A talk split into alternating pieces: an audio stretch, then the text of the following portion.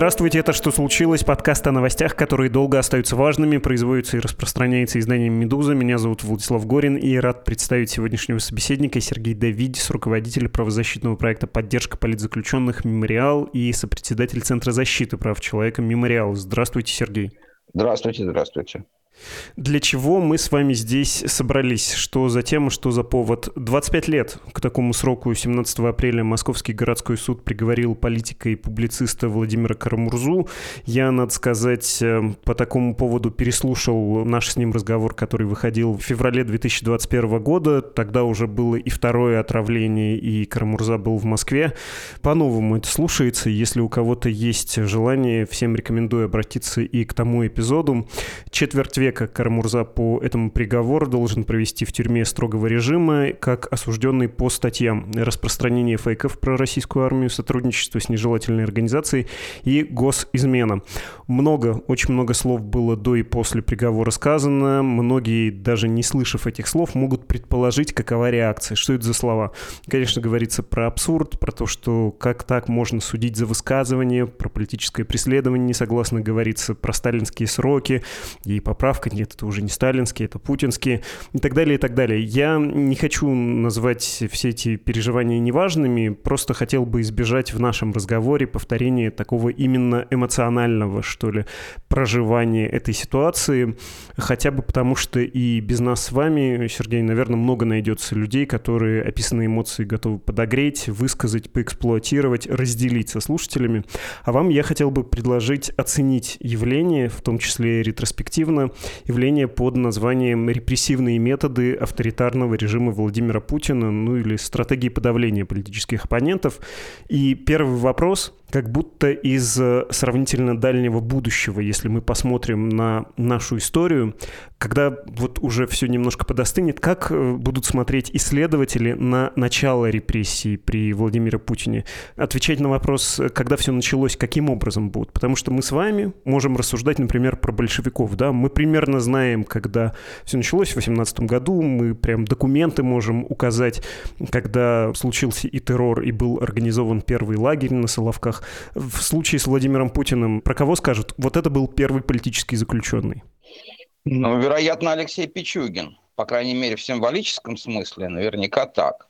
Вероятно, какие-то дела там, против нацболов, против ученых-шпионов, которые случались изредка, может быть, даже чуть раньше что-то началось. Но содержательно, конечно, значимым было именно дело ЮКОСа, и не только первый осужденный, а первый задержанный Алексей Пичугин.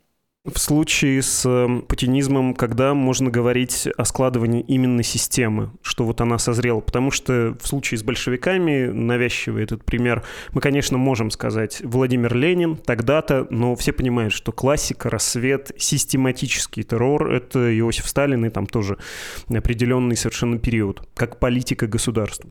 Ну, вы знаете, и по поводу большевиков, наверное, можно не соглашаться. То есть, так или иначе, принципы насилия государственного как инструмента управления обществом, отказ от права как такового, наверное, с самого начала большевистской эпопеи происходят. Они там какие-то претерпевали изменения, и Сталин все-таки, как мне кажется, продолжил то, чего делал Ленин. И в ходе непосредственно сталинского управления тоже были какие-то изменения – наращивались репрессии, потом, наоборот, уменьшались в какой-то степени.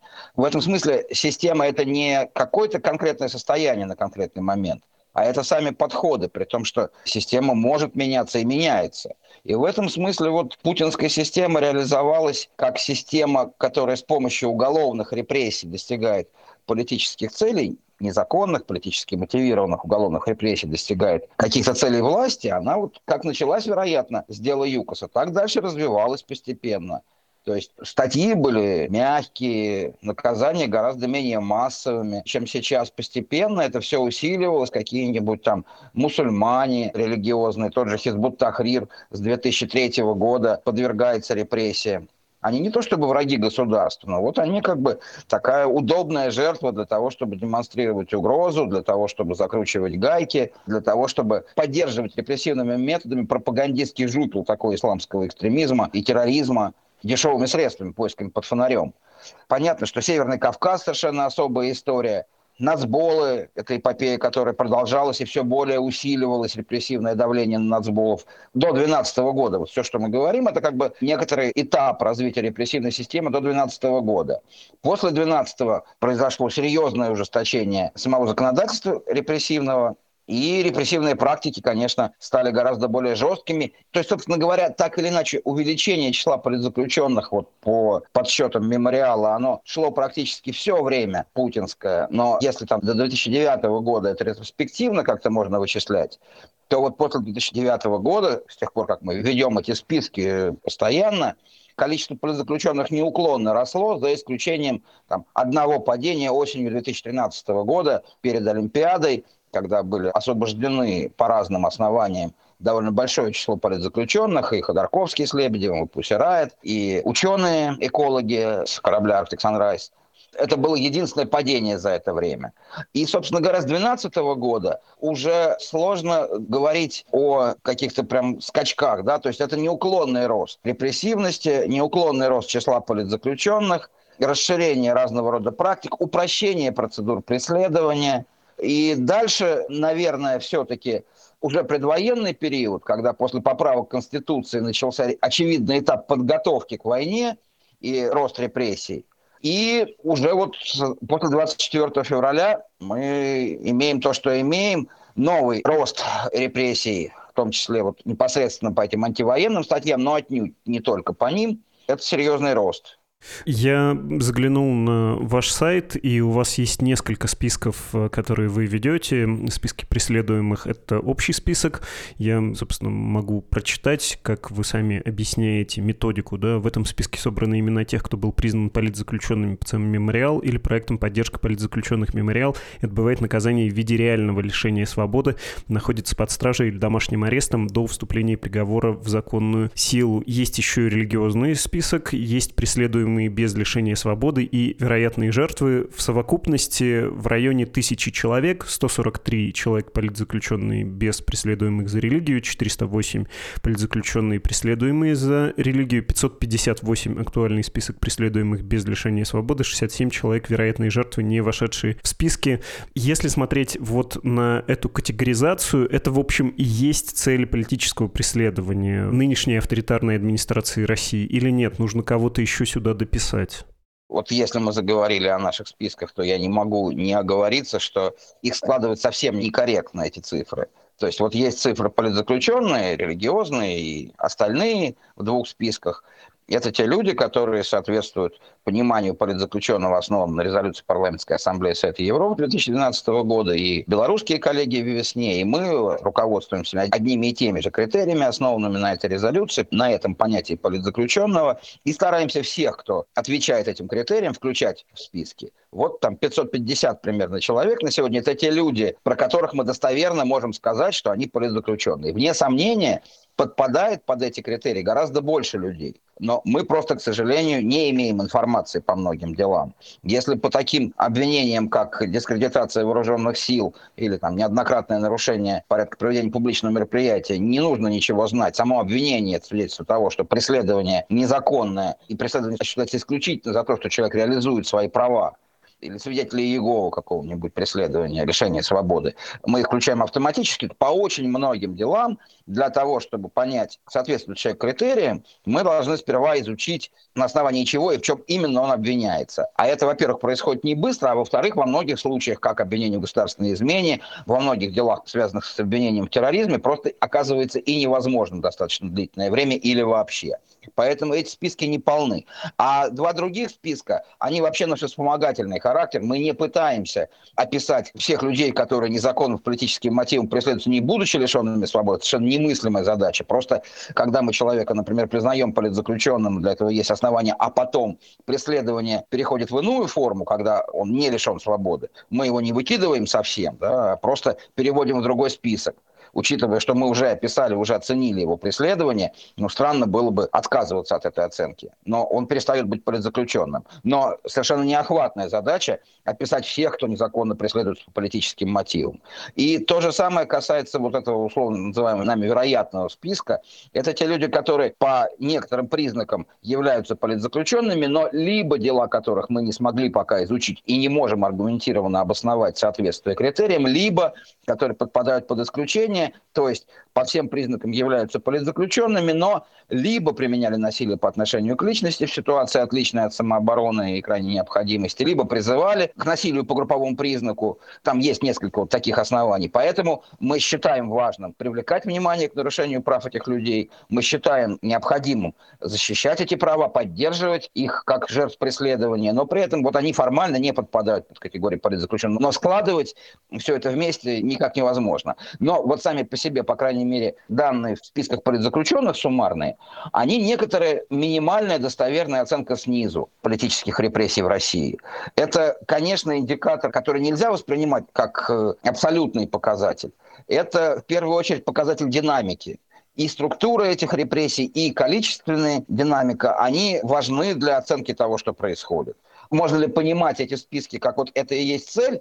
Нет, ну, цели как раз при изучении того, по каким статьям, какие группы, при каких обстоятельствах преследуют, можно попытаться, и мы пытаемся реконструировать. Они весьма разнообразны. То есть тут, естественно, и просто прекращение деятельности конкретных людей, которые власти не нравятся. Это могут быть и заметные политические активисты, это могут быть и какие-то совсем неизвестные в большом мире региональные сутяжники, если можно так сказать, которые вот раздражают чуть не районную, но уж областную власть местные правоохранительные органы, они часто становятся жертвами такого рода вот сфабрикованного преследования. Это могут быть вообще случайные люди, как, например, украинцы, которых обвиняют в диверсиях, э, жители Крыма, например которые никаким образом не участвовали в политической деятельности, не выступали против российской оккупации, но они оказались удобными жертвами там, в силу своей биографии, например, чтобы на их примере продемонстрировать враждебную деятельность Украины, придумать, что Украина вот плетет козни, устраивает диверсии, и таким образом обосновать закручивание гаек, агрессивную риторику в отношении Украины и, собственно, репрессии и войну. Есть группы целые, которые подвергаются преследованию, как, например, крымские татары, ну или те же свидетели Иеговы, которые безотносительно к личной вине там, или какой-то активности человека могут быть подвергнуты преследованию. Короче говоря, целей может быть много, но две главных – это прекращение деятельности конкретного человека и воздействие на общество, как путем нагнетания страха негативного примера, так и продвижение пропагандистских нарративов с помощью конкретных примеров уголовных дел. Вы сказали про людей районного даже, может быть, масштаба, которых в большом мире могут не знать. Была не так давно замечательная, в смысле, хорошо сделанная по-журналистски работа в издании «Люди Байкала». Рассказывали про из Иркутской области активиста, из Свирска, 30-летнего такого городского активиста, как раз даже не областного значения, Максим Захарченко. Его в качестве репрессивной меры, видимо, во многом в качестве репрессивной превентивные меры призвали на войну, и он был убит во время, собственно, этого конфликта, во время специальной военной операции, как это говорится на официальном языке.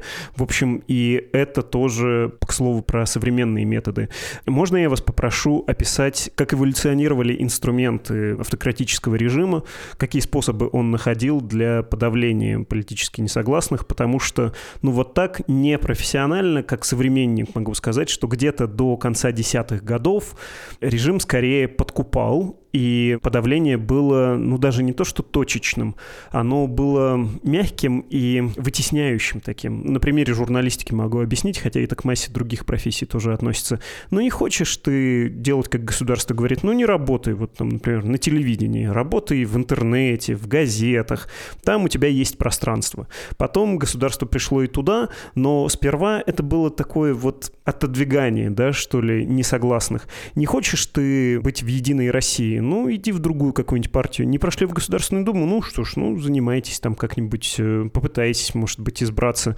Никто вас не преследует. Хочешь на митинги ходить? Ну, вот на это было жесткое табу. Я даже помню, когда оно стало разрушаться. Собственно, стратегия 31, вот эта идея Эдуарда Лимонова выходить 31 числа в честь 31 статьи Конституции о свободе собрания, это было нарушение табу, которое довольно жестко подавлялось. Окончательно оно было снято в ходе зимних протестов, но тогда и методы власти стали жестче. В общем, если пытаться как-то набросать стадии развития, можно сказать, что была сравнительно мягкая стадия до 2009, край до 2011-2012 годов, до зимних протестов, потом резкое усугубление, в том числе в смысле законодательства, а сейчас мы уже в третьей стадии, максимально жесткой, когда есть и репрессивное законодательство, максимально непрозрачное и оставляющее возможность для репрессий и для произвола, плюс выход за законные рамки. Вне закона тоже массу всего государство делает. Ну, э, тема-то вообще необъятная, потому что, как вы совершенно правильно говорите, репрессии к уголовному преследованию не сводятся, разумеется. Есть увольнение, есть отчисление студентов, есть какого-то рода неформальное давление – есть административное преследование. Особенно это заметно в каких-то маленьких городах, где все друг друга знают, и там давление такого рода осуществлять гораздо проще, неформальное. Поэтому все описать, наверное, невозможно. Я не соглашусь, пожалуй, с тем, что во второй половине нулевых свобода собраний как была в совсем плохом состоянии. Нет, деградировало как раз все. И свобода собраний в начале путинское правление была гораздо более развитом состоянии, гораздо более похожим на демократические установки состояния. Можно было проводить митинги, не всегда, конечно, ну так это и не была демократическая страна. Тем не менее, возможностей для проведения публичных акций было много. То есть стратегия 31 была, с одной стороны, попыткой закрепить эту свободу явочным порядком, более явным образом. А с другой стороны, она воспринималась властью как угроза именно в силу объединения разных флангов оппозиции в рамках стратегии 31. То есть это было не сколько пугающим для власти, вероятно, именно в связи с свободой собраний, а по своему политическому значению. Но это, в общем, конечно, частность, а в целом постепенно все деградировало, и э, там, регулярно вносились поправки в закон о свободе собраний, регулярно вносились поправки в законодательство о выборах, которые ограничивали возможности участия тех или иных э, субъектов в выборах, возможности наблюдения и так далее. Но, опять же, я говорю, все это охватить невозможно. А если говорить только о репрессиях, то ухудшения были. Ухудшение, например, закона о государственной измене было еще до 2012 года, которое позволило привлекать к уголовной ответственности по этим обвинениям тех людей, которым не была доверена по службе какая-то это государственная тайна. И такого рода мелкие ухудшения, это можно том написать большой про то, как деградировало законодательство в эту пору. Но все-таки, если говорить о серьезных вещах, то, конечно, 12 год, причем где-то, наверное, лето 12 года, то есть после уже всплеска протестов, это начало серьезного ухудшения и законодательства о свободе собраний, и разного рода новаций карательных новых в уголовном законодательстве.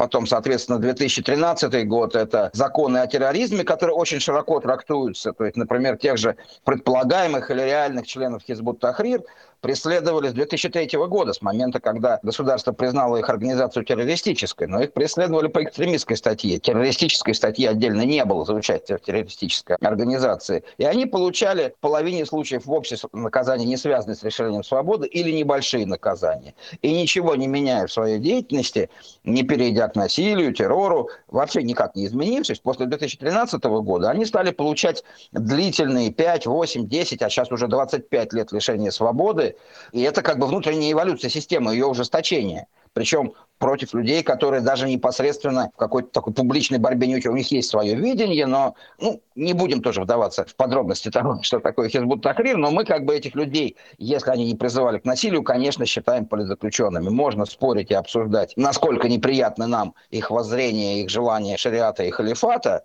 но они хотят их установить мирным путем, а в России они большей частью даже об этом вообще рассуждают чисто теоретически. Им не до того, чтобы устанавливать шариат и халифат, а многие из тех, кто подвергается преследованию и вовсе не имеют отношения к Хизбут Тахрир, не являются ее членами. Особенно это касается крымских татар после оккупации Крыма. Я специально как-то отвлекся на упоминание именно этой группы дел, потому что это самая большая и самая жестоко наказываемая группа российских политзаключенных. И об этом надо помнить.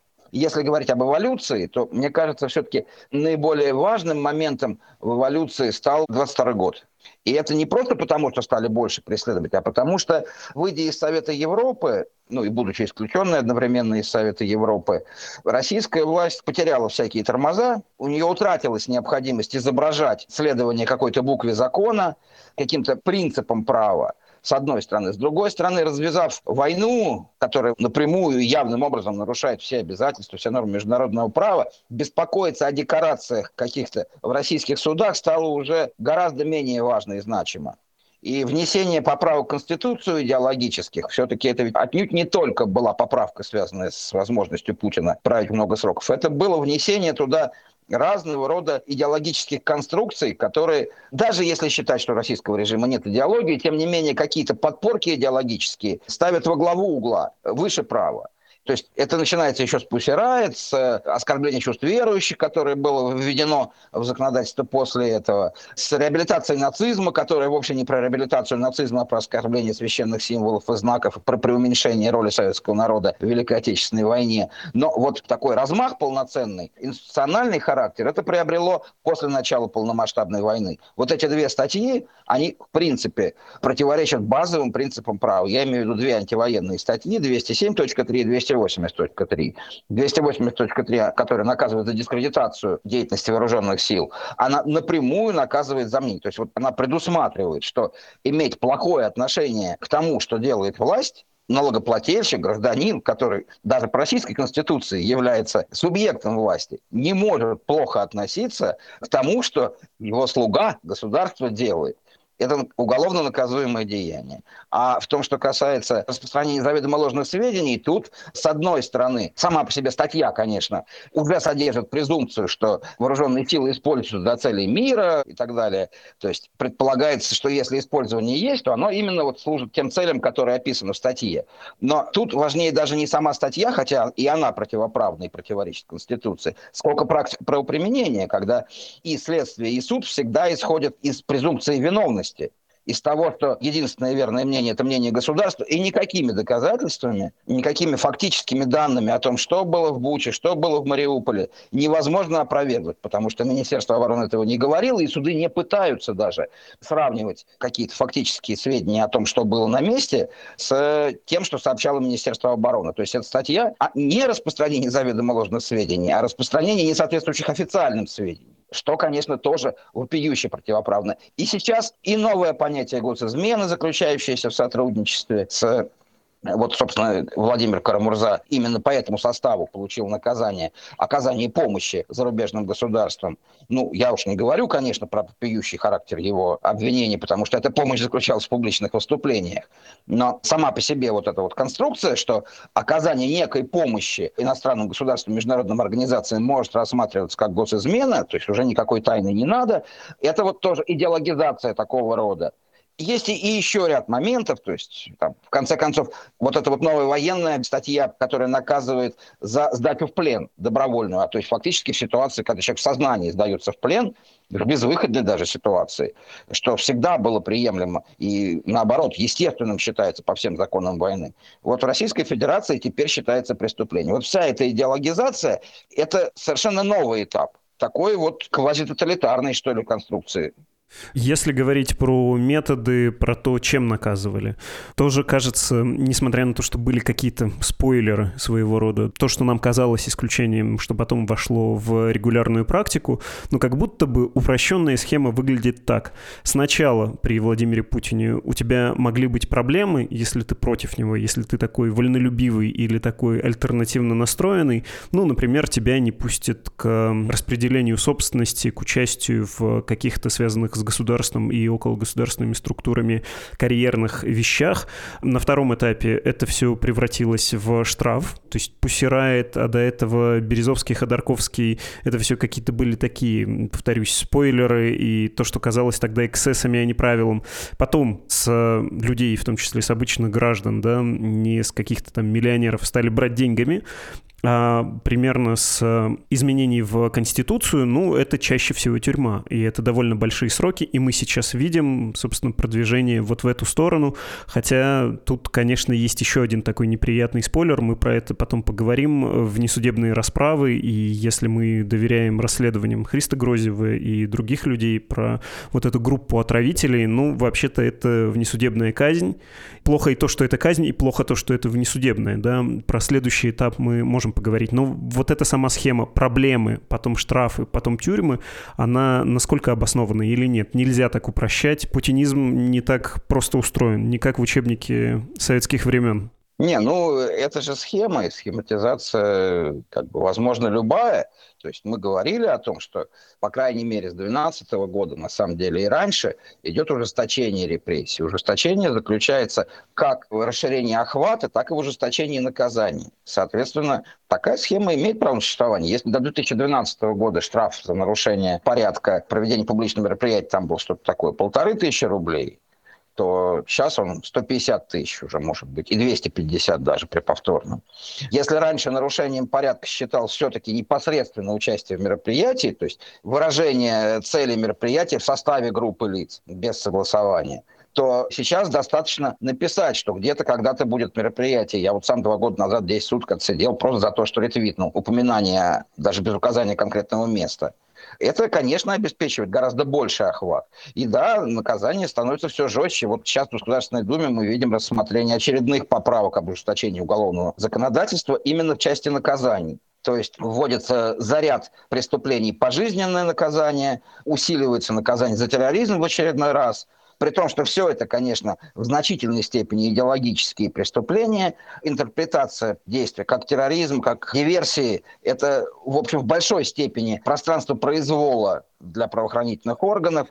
Это очередная мера запугивания и государство российское, выстроенное Путиным, то есть не вообще, а именно то, которое сложилось сейчас, оно устроено таким образом, что ужесточение репрессий – это естественная реакция на любой вызов.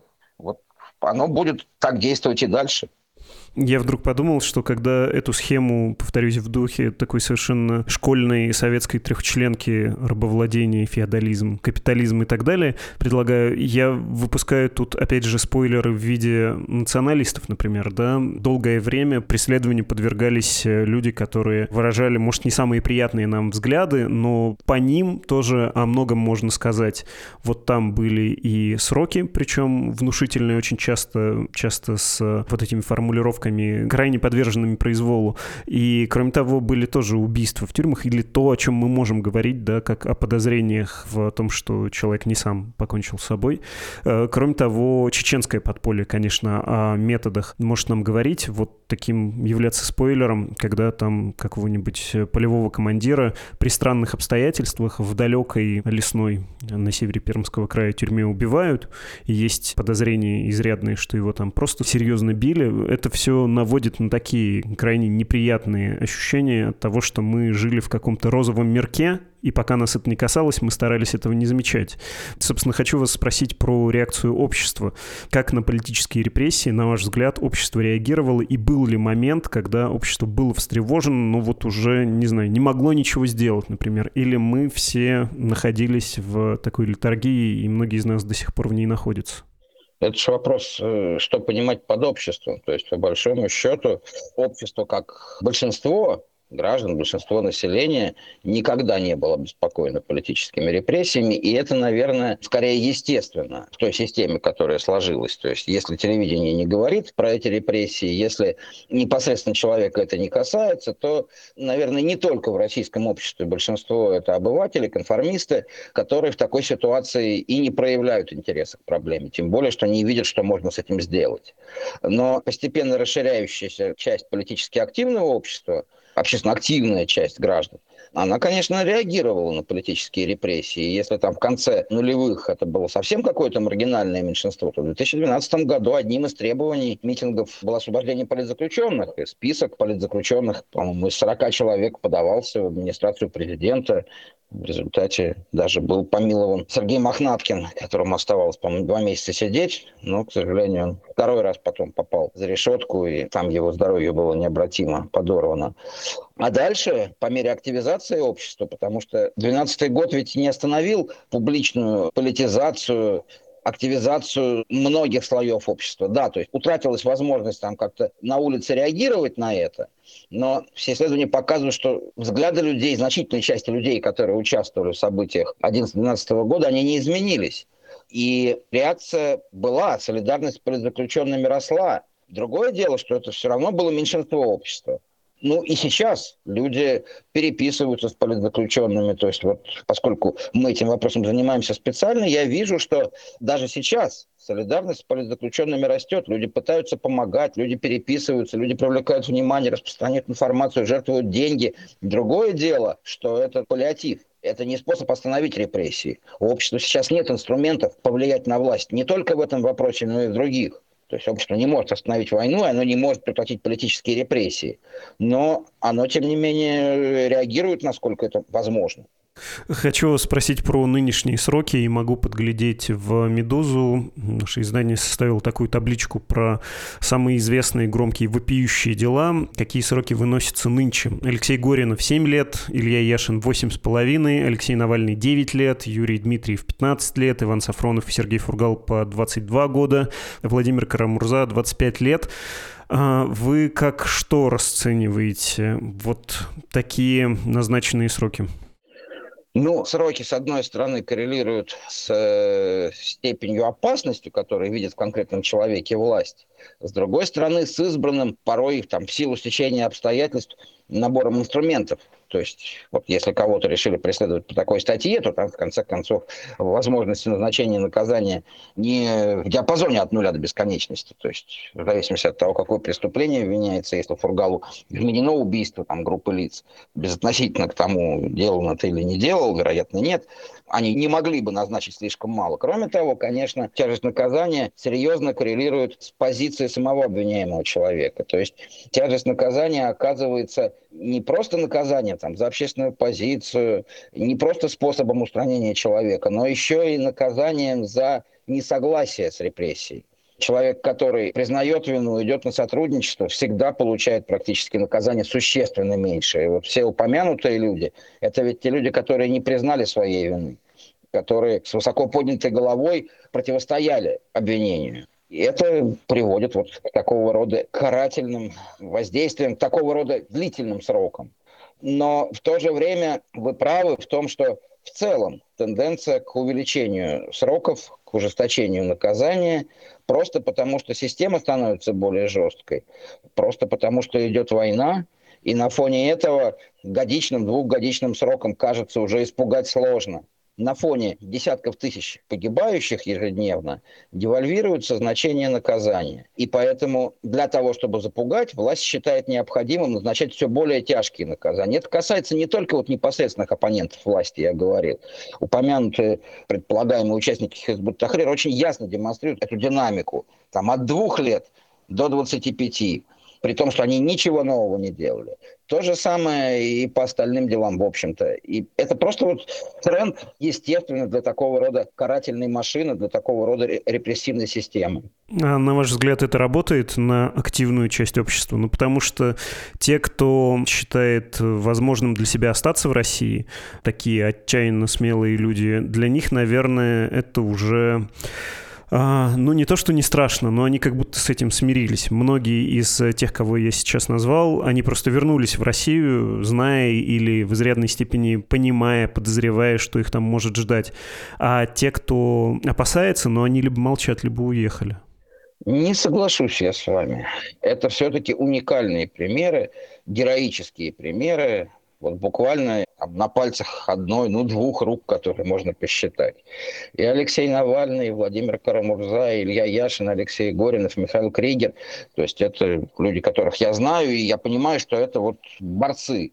Таких много быть не может людей, которые будут делать то, что должно, несмотря на угрозы, и вне зависимости от того, 5 или 25 лет им грозит, это чудо. Таких, повторяю, много быть не может. А большинство людей, которые не согласны с тем, что происходит, они, конечно, не могут не смотреть на то, что им грозит. И да, два года или 25 – это большая разница в восприятии психологическом, по крайней мере. Мы видим некий результат, то, что большое количество людей уехало после начала войны мы видим, что многие вынуждены молчать, находясь внутри страны. Ну так это и есть результат. И оценить, насколько этот результат определяется суровостью наказания, сказать сложно. Сказать, что это совсем не играет никакой роли, наверное, невозможно. Другое дело, что именно ужесточение при охвате репрессий, при масштабности репрессий не самое страшное. Они уже достаточно суровы, уже достаточно тяжкие наказания предусматриваются, чтобы там дальнейшее увеличение не было принципиально важным для воздействия. Тут скорее важнее масштаб, потому что репрессии все-таки по-прежнему избирательные. И мы видим, что ну, вот все больше охват там, по каким-то категориям дел. Они становятся уже даже в общем, и не избирательными, а практически сплошными. То есть если там, у кого-то найдут в социальных сетях запись о самоподрыве Жлобицкого, то уже спустя вот многие годы, тем не менее, его привлекут к уголовной ответственности, вынесут наказание, и это уже там больше 40 человек за эти годы. То есть вопрос только в том, что государство не все может найти, но старается. Сказать, что эта карательная политика неэффективна, было бы, мне кажется, неправильно. Она, конечно, добивается неких результатов в том смысле, что она держит общество под контролем. Другое дело, насколько одним страхом можно долго управлять обществом, долго его контролировать. Это вопрос открытый, но тут я ответов не берусь давать. Хорошо, а насколько важно то, что мы сейчас наблюдаем сами вот эти процессы? Потому что, по моему ощущению, важно даже не то, сколько тебе дали лет, потому что, ну, все понимают, закончится путинский режим и сменится каким-то радикально другим, эти люди не досидят своих сроков. А надо будет, даже высиженные сроки могут продляться. То, что у Навального там сейчас 9 лет, ничего не значит. Надо, сделают 15, 20, 25, сколько угодно, до бесконечности это может продляться, а захотят, выпустят в один день, как Ходорковского, да, в свое время вы упоминали, когда нужно было перед Олимпиадой показать более какое-то гуманное лицо. Но вот то, как идут процессы, и то, как показывают обвиняемых, как меняется их лицо, какой очевидный вред здоровью их наносится, у меня есть ощущение, что вот это демонстрируется намеренно. Фургала нам показали специально, Навального из-за решетки, пусть и по видеосвязи, показывают специально. То, как прокурор и судьи реагируют, и что в ходе процесса ты не можешь ничего абсолютно добиться. Вот эта специфическая процессуальность, она тоже как будто бы демонстрацией силы является. На ваш взгляд, это так же или нет? Просто система так работает, иначе она не умеет, а как-то же надо. Инструментом являются репрессии как таковые. То есть есть общий вектор, есть по каким-то конкретным людям, таким как Навальный, да или тот же Фургал, или Владимир Карамурза, решение, очевидно, на самом верху о том, как их надо преследовать и что их надо преследовать. В частности, по поводу того, показывают, не показывают по видео, есть ли картинка, это, мне кажется, все-таки именно частности. Они являются неизбежным следствием того, как устроена система карательная и на этапе следствия, и на этапе суда, и потом на этапе отбывания наказания, рассчитывать от нее какой-то специальной заботы о людях, конечно, не приходится. Наоборот, эта система направлена на подавление и человеческого достоинства, и не способная помочь в ситуации реальных проблем со здоровьем. А в каких-то ситуациях, как с Алексеем Навальным, эта система напрямую используется для подавления и воли, и подавление физического состояния, ухудшение физического состояния. И если с волей они ничего сделать не могут, то, к сожалению, с физическим состоянием, конечно, могут. И вот там сегодняшние новости про то, что фактически уже физическое насилие в отношении Алексея Навального применяют в колонии, она очень плохой знак, то есть именно от физического насилия политзаключенные, которые какой-то известностью обладали, были более или менее защищены. Вот сейчас мы видим, что и это в значительной степени черта переходится. Про перехождение черт и, по правде говоря, про прогноз. Если следовать логике эскалации, если следовать логике инерции, а мы склонны так мыслить, как э, живые человеческие существа, все время кажется, что есть какой-то осмысленный процесс и куда-то он идет. Но вот если сначала было небольшое наказание, а потом все более и более жестким, то за горизонтом, кажется нам, может быть и еще жестче. Если хочется, можно вспоминать мрачные шутки шутки про Чили и про то, что не зря ведь в Российской Федерации к Мундиалю столько футбольных стадионов построили. Можно вспоминать без э, всякой даже кривой и горькой усмешки практики Донбасса и Чечни с тайными тюрьмами, тайными пыточными. Плюс э, можно говорить про расширение людей, которых репрессии начинают затрагивать. Но правильно ли мы делаем, когда строим вот такой мрачный прогноз, не обманывает ли нас э, наша привычка вот к этой инерционности? Я понимаю, насколько некорректен опыт Беларуси, но все-таки, может быть, имеет смысл на нее посмотреть, э, отвечая на этот вопрос. Вот там достигнут определенный уровень эскалации, при этом есть всякие методы, недоступные в Российской Федерации, во всяком случае законно, например, смертная казнь, но мы не видим, чтобы репрессии расширялись. Они, как бьющееся сердце, расширяются, сужаются, расширяются, сужаются в зависимости от э, потребностей момента. Но вот чтобы Лукашенко начал массово расстреливать своих оппонентов, мы не наблюдаем.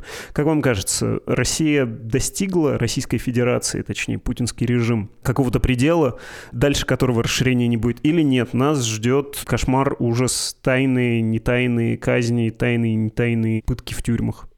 Ну, мне кажется, просто неправильная дихотомическая постановка вопроса. То есть не обязательно выбирать между тем, что уже максимум репрессивности достигнут, и случится что-то там, я не знаю, вроде Северной Кореи или оккупационного режима в Чечне в нулевые годы. Сравнение с Белоруссией очень уместно и актуально, и оно как раз говорит не только о том, о чем вы говорите, что вот есть пределы репрессий. Реально репрессии э, функциональны, в общем, все-таки по своей природе. Система осуществляет репрессии для того, чтобы обеспечивать себе контроль над обществом для того, чтобы решать свои задачи. Она может это делать криво, косо, не очень эффективно, избыточное применять насилие, но в общем более или менее масштаб репрессий сопоставим с теми рисками, которые перед системой стоят. И как раз сравнение с Белоруссией нам показывает, что охват и масштаб, и жестокость, и плотность, что ли, репрессий в Беларуси, где, очевидно, большинство населения выступило против Лукашенко в свое время, в 2020 году, где значимая доля населения выходила на улицы протестовать. Это были бы десятки миллионов в России, если бы такая же доля выходила в России. Для того, чтобы удержаться, Лукашенко потребовалось гораздо более мощной репрессии, чем нужны были до сих пор и даже нужны сейчас Путину. И количество политзаключенных в Беларуси, по данным весны, если не память не изменит, около полутора тысяч человек. При том, что население Беларуси 10 миллионов. По нашим данным, в России 500 политзаключенных. Они не полные, разумеется, и тем не менее, о масштабе это говорит. При том, что из них еще две трети – это религиозные политзаключенные, которых в Беларуси вовсе нет. Потому что Путину нет необходимости столь тотальной репрессии, как в Беларуси, осуществлять. Его власть на данный момент нет таких угроз. Тот рост репрессивности, который мы наблюдаем сейчас, он связан, конечно, с той турбулентностью, которую он учинил, развязав войну. Все стало менее предсказуемо, возникли факторы возмущения, и для их подавления понадобилось увеличивать репрессии, но отнюдь не на порядке. То есть это там увеличение на десятки процентов, вероятно. Это тоже много, это тоже судьба людей, но тем не менее это не увеличение в разы. И просто так, по внутренней инерции системы, увеличения в разы не будет. Логика системы предполагает движение к ужесточению, но оно может быть очень медленным, спокойным. И при тех масштабах, там вот, ну, сотни плюс тысячи людей на 140-миллионную страну, это, конечно, по-прежнему будут избирательные репрессии. Но если угрозы возникнут гораздо более жесткие, а это как раз уже вопрос таких спекуляций, которые доказательно обосновать невозможно. Это зависит от слишком многих факторов. И я точно не являюсь экспертом. Понятно, что и от хода войны, и от экономики, и от бог знает чего еще зависят неожиданные изменения народного мнения. Вот если эти угрозы резко вырастут, то, конечно, и уровень репрессивности вырастет гораздо более существенно. По крайней мере, потенциал и воля для этого у власти есть. Если исходить из вот этой логики оправданности, да, что ли, затрат и результата, хотя в феврале 2022 года мы видели, что довольно невыгодно было системе российской власти, в том числе авторитарной, затевать то, что она затеяла, широкомасштабное вторжение в Украину, но по воле Владимира Путина это было сделано, и всякие индивидуальные особенности и акцентуации, они могут вносить существенные изменения. Но вот, тем не менее, руководствуясь этой логикой, как вам кажется, кажется, преследование за границей, тайные операции будут в ближайшие годы практикой репрессивной машины Российской Федерации? Потому что после убийства провоенного блогера Татарского и после того, как Российская Федерация официально назначила виноватыми в этом убийстве ФБК вообще-то, логично предположить, что, ну, надо с ними поступать похожим образом, да? Зря, что ли, выдумывали такую легенду про их вину, про их подстрекательство, чтобы потом не ответить. Или нет, вы думаете, что это слишком несоразмерно польза для режима, затраченным на это усилие? Действительно, как вы совершенно правильно говорите, рациональность рациональностью, а какие-то психические флуктуации, вполне иррациональные, исключать тоже нельзя. То есть то, что там система массового террора, вроде той, что там, не знаю, устраивал Сталин в отношении своих оппонентов всякого рода, от Степана Бандеры до Льва Троцкого в обратном порядке, я думаю, конечно, не будет.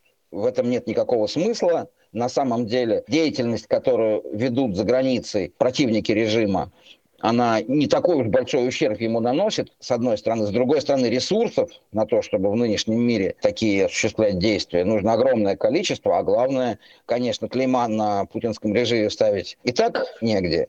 Но такого рода действия, которые вот сейчас будут предприняты, еще только ухудшат его репутацию, при том, что практически не принесут пользы. Я не могу исключать, что, как это делает, например, насколько мы можем судить, Кадыров, какие-то показательные эксцессы могут быть такого рода, но это именно эксцессы, мне кажется, если будут, если и случаться. То есть система такого рода террора против противников режима за границей учинить, я думаю, у режима нету ни ресурсов, ни необходимости.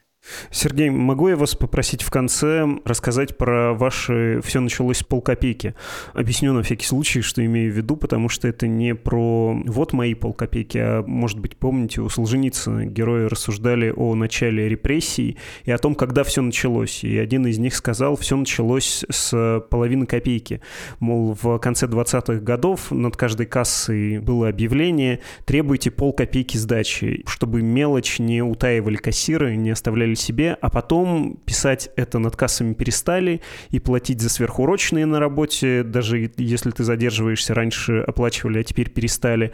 Но сперва были те самые полкопейки, они стали округляться до рубля в пользу предприятия, государства, скажем, при выдаче заработной платы. Дескать, никто за те полкопейки вот тогда не поднялся, но значит и большего оказалось можно общество лишить.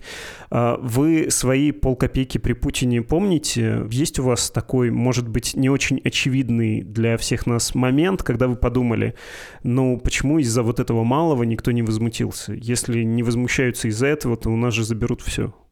Я могу сказать только скорее о том, что для меня стало какими-то индикаторами, которые не позволили мне считать возможной поддержку Путина и его режима. Там самый первый был едва ли не в ноябре 99 года, когда имевшая определенное, по крайней мере, публичное оправдание военная кампания против Чечни превратилась именно в попытку полного покорения чеченского народа, когда российские войска перешли через Терек.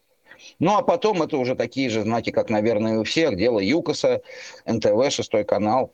Было уже очевидно с этого момента. И не сказать, что общество не встало. То есть в какой-то части оно встало, и антивоенное движение какое-то очень слабое было, и митинги в поддержку НТВ были, и митинги в поддержку ЮКОСа были, но всего этого было недостаточно. Это была малая-малая часть общества. Обществу нужно было это пережить. А если говорить об этих полкопейках, то это в первую очередь, я думаю, 93 год. При всей неприязни к тем людям, которые сидели в Белом доме, после того, как одна ветвь власти сочла возможной вооруженным путем истребить другую и навязать свою систему власти, и общество, в том числе ориентированное на демократические ценности, с этим согласилось, и я сам был там, как и другие. То есть мы все не имели достаточно опыта для того, чтобы это понять. Это все понятно стало только ретроспективно, но если мы отказались от процедур в пользу власти хороших парней, симпатичных нам, Дальше деваться уже, скорее всего, было некуда. Наверное, были шансы отклониться от того, что было определено в 93 году, но эти шансы были уже очень небольшие. Спасибо огромное, Сергей. Спасибо вам. Это был Сергей Давидис, руководитель правозащитного проекта «Поддержка политзаключенных Мемориал» и сопредседатель Центра защиты прав человека «Мемориал».